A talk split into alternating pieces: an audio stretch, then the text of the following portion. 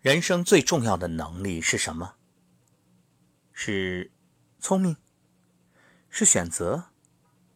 是坚持？又或者勇敢？嗯，没错，这些都很重要。但今天我想说，最重要的是，无论生活多难，也能让自己快乐。古往今来，成功者不胜枚举，但无论顺境逆境，始终能够让自己保持快乐心境的，屈指可数。苏东坡算一位。他这一生啊，风雨多，晴天少。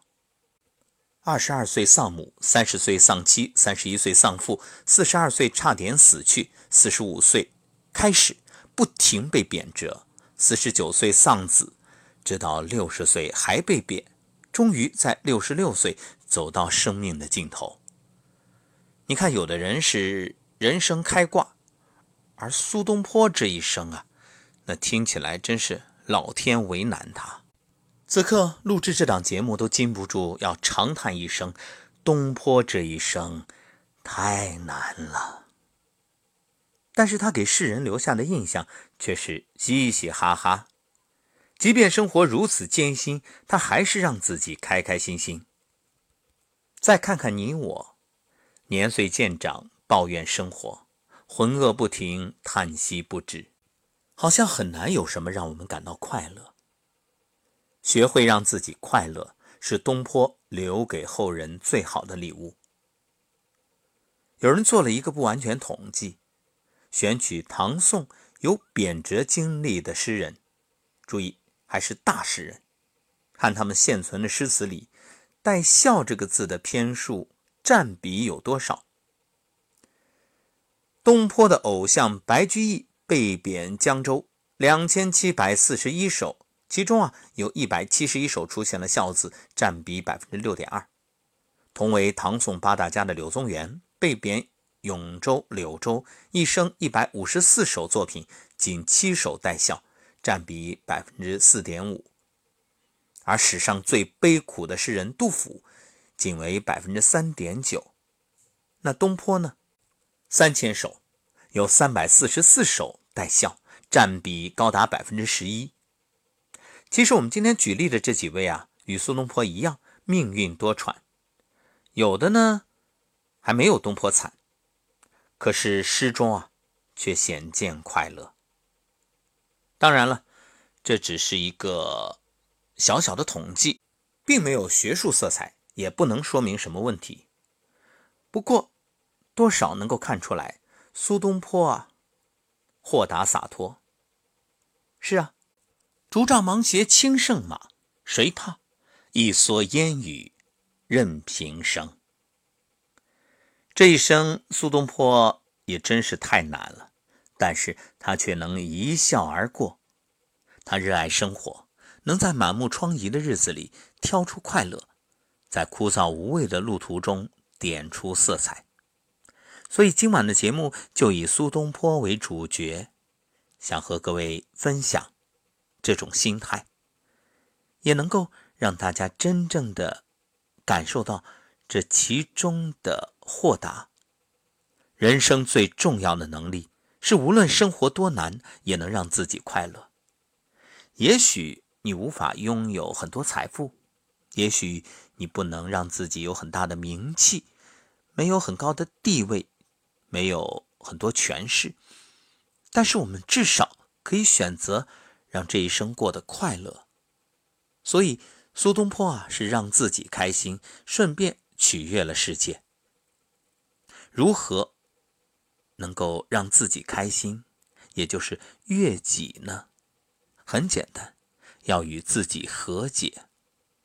正所谓“梨花淡白柳深青，柳絮飞时花满城。惆怅东栏一株雪，人生看得几清明。”东坡是天生乐观者，但是政治上却是很幼稚，因为他太真了。王安石改革的时候，他觉得太激进，怼了王安石，就开始了自己被贬的人生。后来司马光来了，东坡呢又觉着他太保守，说以前王安石改革多好多好，于是他又被贬了。哎，你说真是不合时宜啊！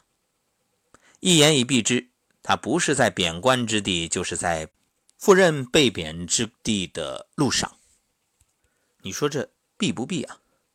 如此起伏的人生，换做别人恐怕早就崩溃了。可东坡却说呢：“惆怅东来一株雪，人生看得几清明。身处凡俗心自清，将这人间看的那是一个透彻清明啊。”相比之下，你我却常常被凡尘俗事困扰、烦恼。比如今天，是不是又有一些过不去的坎儿、放不下的心事窝在心里生闷气呢？想想值不值啊？生气拿别人的错误惩罚自己，学学东坡老先生吧，学会他这种与自己和解的精神。那就是十二个字：认清现实，放下过去，活在当下。是啊，你看人东坡，既然从文人落魄成农夫，就接受自己，索性当个快乐的小农夫。他向朋友要了块荒土，穿上芒鞋布衣，青草除食，引流灌溉，锄地松土，插秧播种，直到吃着亲手种的粮食，才心之所安。是啊，没钱落魄。不打紧，从这农作中获得快乐。一个人只有开始接受生活，与自己和解，才能更坦然地面对波折人生，也才能学会如何利用外界让自己身心愉悦，找到生活品味。正如松浦弥太郎所言：“你的爱好，你的生活方式，都是为了取悦自己。当你懂得取悦自己，你的生活。”自然有了品味。竹外桃花三两枝，春江水暖鸭先知。蒌蒿满地芦芽短，正是河豚欲上时。春天来了，鸭子想：春江水暖了，可以游泳了。东坡想的却是：呀，这芦笋、河豚都能吃了。东坡一生为口奔忙。他惦念着荔枝、石榴与葡萄，不忘龙眼、木瓜与樱桃，想着猪肉、鲈鱼、羊蝎子，还缠着生蚝、河豚、小兔子。哎，咱这东坡大人来到黄州，自朝廷新秀，一下沦落为小城官吏，工资骤减，一度在贫困县徘徊。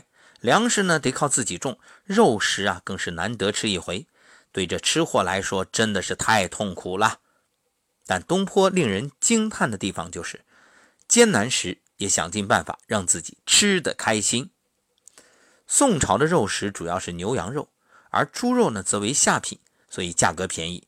东坡吃不起羊肉，但是他发自内心的对吃有热爱，于是就为猪肉注入灵魂。慢着火，少着水，待它自熟，等它火候足时，自然美。正如人生，慢慢享受，只管开心过活，火候到了，自然顺利起来。苦闷日子也因那红烧肉开始变得活泼。生活太苦，不如吃得开心点。于是，就给后人留下了一道千古名菜——东坡肉。而当东坡贬到惠州时，身为罪官，不敢与权贵争羊肉吃，只能偷偷的吃没人要的羊脊骨。爱做饭的人有个特点，往往能在贫瘠里笑出声来。于是东坡发挥手艺，先把骨头煮熟，倒点酒去腥，再撒点盐，接着烧烤，把羊脊骨煮得嘎嘣脆。他写信给弟弟：“嘿，这羊蝎子能吃出海鲜的味道。”连身边的几条狗都嫉妒我。最简单的食材吃出滋味，这是东坡的高超之处。有一次，东坡吃完肉打算诵经，好友佛印说：“吃肉不可以诵经。”于是东坡默默地拿起一碗水，装模作样漱口。啊，我漱个口再诵总可以了吧？是啊，生活多苦都好，用清水漱漱口，总会有一丝甘甜。莫听穿林打叶声，何妨吟啸且徐行。竹杖芒鞋轻胜马，谁怕？一蓑烟雨任平生。料峭春风吹酒醒，微冷山头斜照却相迎。回首向来萧瑟处，归去也无风雨也无晴。诗意是诗意的铠甲。阳春三月的一天，东坡与朋友游玩，路上遇到大雨，大家都没带伞，十分狼狈。只有东坡不这么认为。只见他穿着草鞋，拄着竹杖，快速的在树林中穿梭，从容的在路上歌唱。雨停了。就把这一切写进诗里，在东坡眼中啊，万物皆可入诗。诗与词是东坡的热爱，也是他失意时的盔甲，是对抗生活的小确幸。当命运被拽入低谷，总要有热爱去化解这样的悲伤。东坡来到赤壁之时，也是人生低谷之时。这个戈壁已在此等候他千年。把所有一切都为这失魂落魄的失意诗人准备好了。清风徐徐，江面如镜。东坡一饮而尽，吟诵起来，这才感到残酷世界有了些快乐，困顿随酒气蒸发，眼中只有江山明月。此时的东坡已年过半百，尝遍人间冷暖。他并没有骂着人间，只是悄然来到这个地方，喝一壶酒，吟一首诗，就已经很开心了。如同所有伟大思想的诞生一般，东坡也用诗文凝练出人生哲学。盖将自其变者而观之，则天地曾不能以一瞬；自其不变者而观之，则物与我皆无尽也。你看。若是从事物易变的一面来看，天地万物时刻都在变化；若从事物不变的角度来看，万物与我都是永恒不变的。变与不变的辩证，让东坡真正意识到，所有困苦都将逝去，而永恒的是自己的初心。他用诗给予自己安慰，也不小心安慰了后世的你我。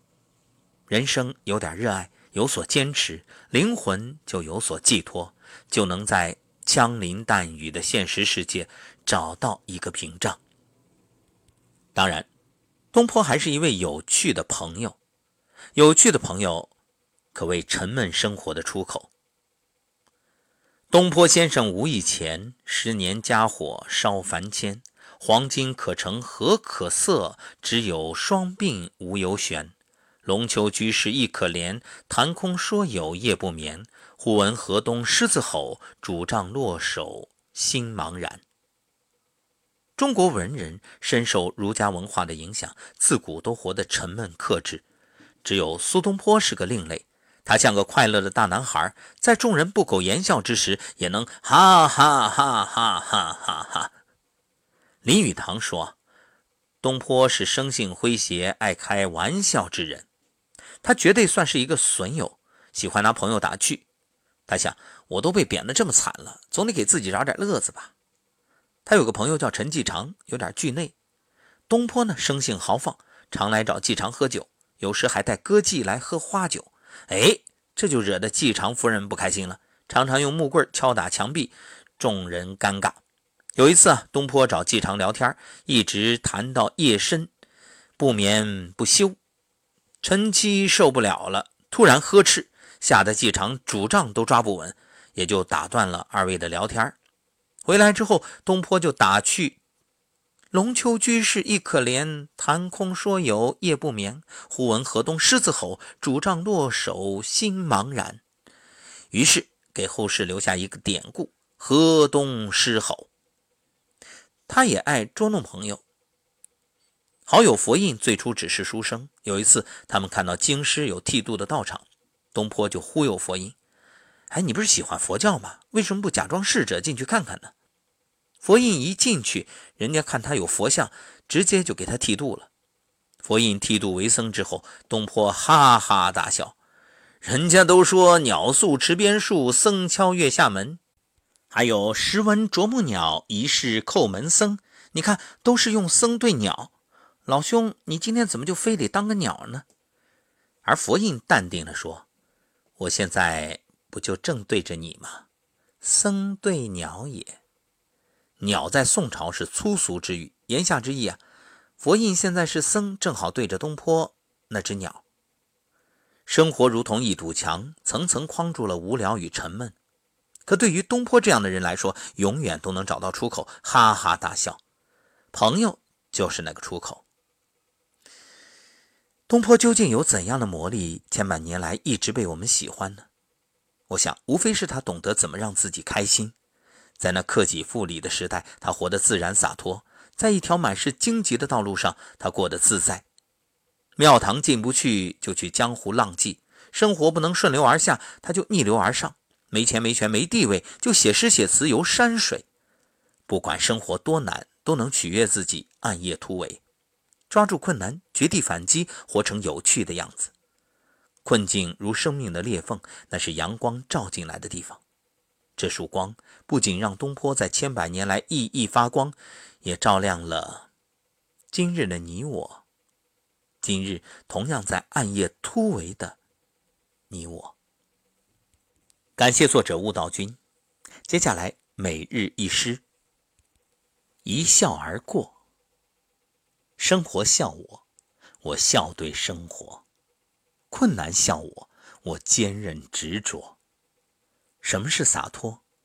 不是不闻不问的逃避，而是但行好事，莫问前程。即便岁月给我重击，也竭尽全力之后，一笑而过。